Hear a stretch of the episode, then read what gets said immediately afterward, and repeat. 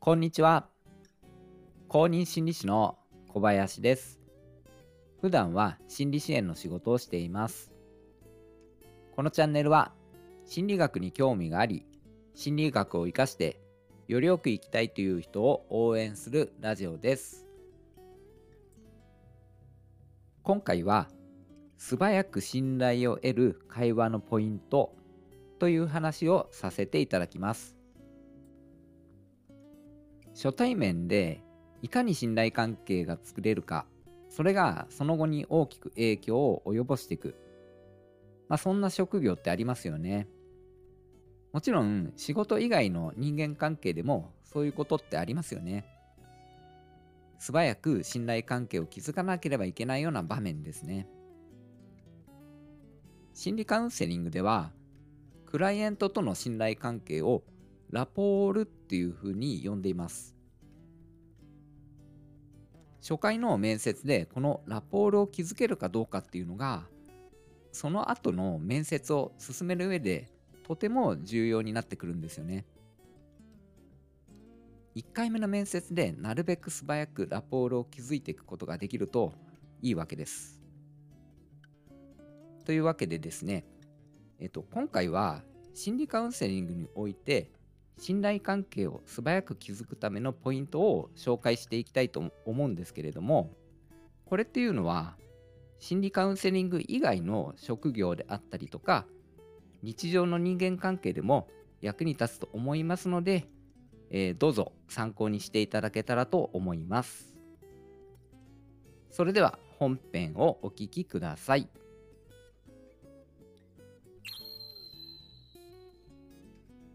素早く信頼関係を築くためのポイントっていうのは4つあるんですよね。順番に言ってきますね。1つ目が笑顔を見せるということですね。2つ目は雑談をするということです。3つ目は共通点を見つけるということです。そして4つ目はまず相手を信頼するということです。この4つを初対面の人との会話中にできると素早く信頼関係を築くことができるんですよね。その4つそれぞれ説明していきたいと思います。まず1つ目の笑顔を見せるです。これ当たり前すぎていてまあ、説明があまり必要ないんじゃないかなっていうふうにも思うんですけれども一応簡単に説明させてください。第一印象っていうのはすごく大事ですからね。例えば笑顔を見せている人とブスッとしている人あなたはどちらの人と仲良くなりたいですか？これ、趣味趣向とかもあるかもしれないんですけれども、大抵の人はですね、笑顔の人の方が仲良くなれそうだっていうふうに思いますよね。自分に対して好感を持ってくれていそうだなっていうふうに思いますもんね。これはですね、心理学的にはですね、メラビアンの法則というのが働いています。人が相手に与える印象についての法則なんですけれども、これ聞いたことありますかね？実はですね、人に与える印象として、見た目などの視覚情報っていうのが55%なんです。そして、口調とか話の速さなんかの聴覚情報がえーと38%なんですね。そして話の内容とか言語情報が7%なんです。結構驚きですよね。視覚情報が半分以上なわけですよね。ですので、自分が話す内容にどうしても気を取られがちなんですけれども、表情とかですね、見た目なんかの視覚情報が最も大きな印象を与えているということなんです。というのもありますので、えー、まあ、会話では笑顔が大事になるということです。2番目が雑談をするです。相手と関係を作っていくときに何気ない会話まあいわゆる雑談ですよね。この雑談があると効果的なんです。心理カウンセリングではクライアントの力になるためには当然本題の話をしていきたいわけですよね。でもですねあんまりグイグイ来られると結構きついですよね。お困りのことは何ですかとか困ってることを全部全部話してくださいなんてこう結構いきなり言われてしまうとうってなっちゃいますよね。まずはリラックスして話せる雰囲気っていうのが大事になると思うんですよね。何気ない話をこの人と自然にできているっていう感覚それっていうのが一緒に話し合える関係なんだなっていうふうにまずは思ってもらいやすくなるんですよね。ですので、えー、会話に雑談を入れていきましょうということです。3つ目。共通点を見つけるです。初対面の人でも出身地が同じだったりとか同じ趣味だったりするとその共通点が見つかったことによって一気にお互いの距離が縮まって話が盛り上がるっていうことがありますよね。人間っていうのは自分と似ている共通点がある人に親近感を抱くんです。これを心理学では類似性の法則っていうふうに呼んでいます。結構強力に働くので覚えておくといいと思いますこれ。共通点を見つけるコツなんですけれどもまずはアバウトでいいんです。あんまり具体的にピンポイントに行き過ぎると今度は相違点が出てくるんですよね。なんで例えばこんな感じでいいと思います。相手がスポーツが好きなんですよねっていうことであれば私もスポーツ好きなんですよっていうふうに返したりとか映画が好きなんですよねということであれば映画が私も好きなんですよということで返すとこのぐらいのアバウトさでいいんですよね。入りとしてはこのぐらいでいいんです。でその後に例えばあのジャンルですよね。洋画が好きだっていうことが分かってそれに合わせて私も洋画好きなんですよねっていうふうに返したりとか洋画の中でもヒューマンドラマ系のものが好きだったりすれば私もヒューマンドラマ系好きなんですねというふうに返していく。こんな風にだんだん狭めていって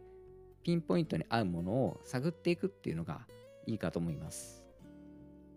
はい、まあ、こんな感じで会話中に相手との共通点を見つけていきましょうということです最後の4つ目はまず相手を信頼するですラポールっていうのはカウンセラーとクライアントの相互信頼関係のことを言うんです。クライアントからの一方的な信頼だけでは成立しないんですよね。カウンセラーの方からも信頼してあげないと成立しないんです。信頼してもらうのは相手が決めることなんですけれども信頼するっていうのは自分が決められることですよね。ですので自分の方が先に相手を信頼していくんですよね。そうすることによって相手も自分を信頼してくれるようになっていくんです。これはですね心理学的には偏方性の法則っていうものが働いています。人っていうのは他人から何かをしてもらった場合にお返しをしなければならないっていう感情を抱くそういう心理があるんですね例えば助けてもらったから今度は自分が助けてあげなければっていうふうに思ったりとか旅行のお土産をもらったから機会があれば今度は自分がお土産を買ってあげようっていうふうに思ったりとかですね。こんなことなんですけどもこの偏方性の法則っていうのは行為に対しては行為で返そうとするんです。逆に敵意に対しては敵意で返そうとするんですよね。信頼してあげるっていうのは行為の方ですよね。それに対して信頼という行為で返したくなるということなんです。相手を信頼するっていうのはまあ、決してたやすいことではないんですけれどもこれにもコツがあるんです。そのコツっていうのは相手の良いところを見つけることなんですよね。良いところが見えてくると相手に対して好意とか信頼を抱きやすくなるんですよね。例えばこんな感じですね。こんなに誰にも負けない面があるんだなっていうところを見つけたりとか自分が知らない分野の知識にこんなに詳しいんだとかこの人自分で考えて解決する力があるんだなとかですね。こんなところを見つけてあげるわけですね。はい。えー、まあ初対面ではこんな風に素早く相手の良いところを見つけていくといいんです。そしてまず先に自分から相手を信頼してあげるというのが大事なんですね。はい、えー、最後に今まで話してきたことを簡単にまとめます。今回は素早く信頼を得る会話のポイントという話をさせていただきました。心理カウンセリングでクライアントとの信頼関係を素早く築く4つのポイントがあります。1つ目は笑顔を見せる。2つ目は雑談をする。3つ目は共通点を見つける。4つ目はまず相手を信頼するということでした。このポイントっていうのは心理カウンセラー以外の職業とか日常の人間関係でも役に立つと思いますので、もしよかったら参考にしていただけたらと思います。